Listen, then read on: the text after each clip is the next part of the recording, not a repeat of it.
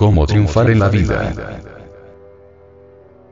Existen cantidad de teorías que nada resuelven y todo lo complican. El animal intelectual, falsamente llamado hombre, se siente muy orgulloso, subjetivo y miserable, que nada resuelve y todo lo complica. El tremendo batallar del pensamiento ha demostrado, en la práctica, ser precisamente el menos indicado para resolver problemas. La mente crea problemas que no es capaz de resolver, ese es un juego de mal gusto. El batallar de los razonamientos es egocentrismo en su naturaleza íntima. Nosotros necesitamos de una nueva facultad que no sea egocéntrica. Necesitamos que pase la batalla y que el pensamiento quede quieto y sereno. Esto solo es posible comprendiendo muy a fondo todo el mecanismo de la razón subjetiva y miserable. En la serenidad del pensamiento nace en nosotros una nueva facultad, el nombre de dicha facultad es intuición.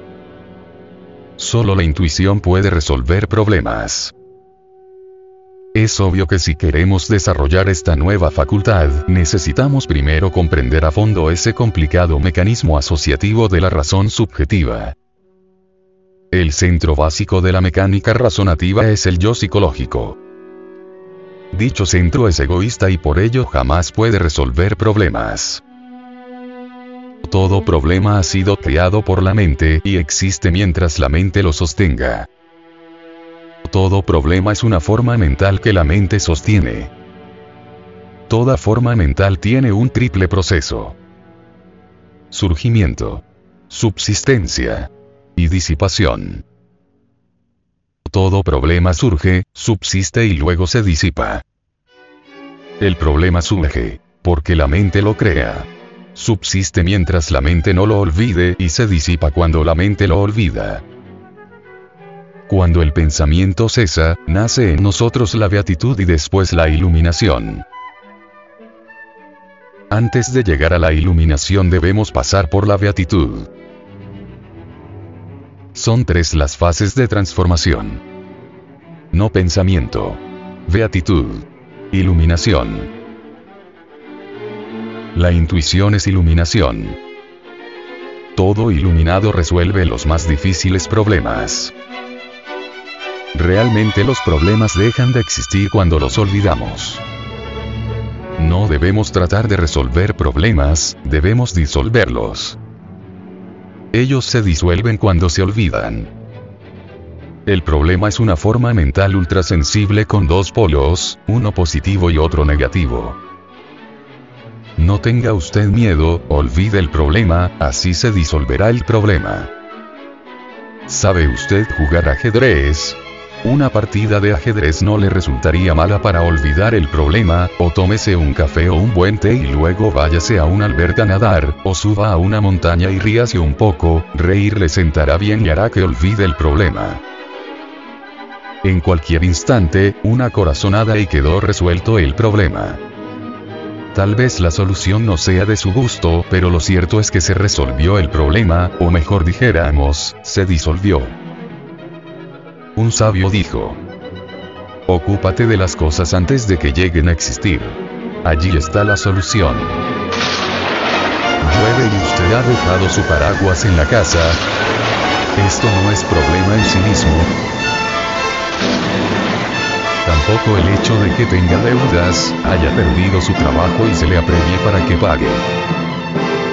Estos hechos son relativamente ciertos en un mundo relativo, pero los problemas son algo que usted, por lo tanto, debe matar antes de que nazcan.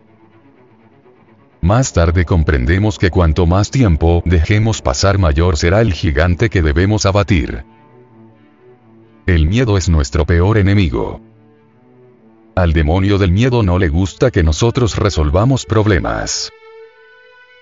¿Tiene usted miedo de que lo lancen a la calle por no tener dinero para pagar el alquiler de la casa. ¿Y si lo lanzan, qué? ¿Sabe usted acaso, qué nuevas puertas se le abrirán?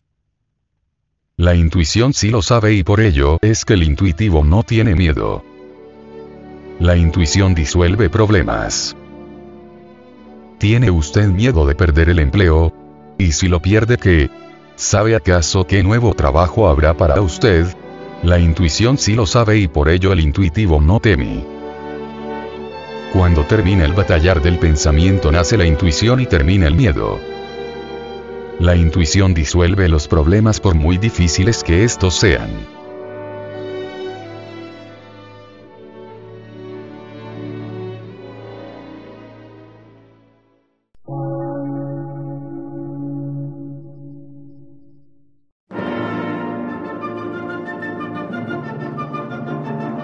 Emisora, gnóstica, transmundial. Por una nueva civilización y una nueva cultura, sobre la faz de la Tierra.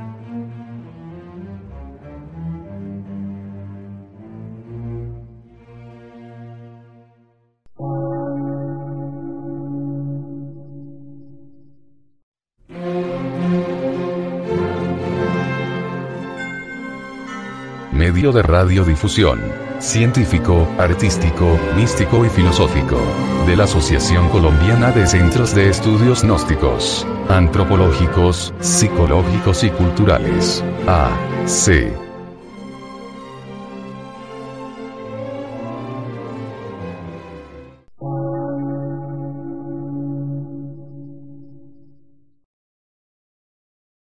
Lectura en movimiento. Difusión sin fronteras.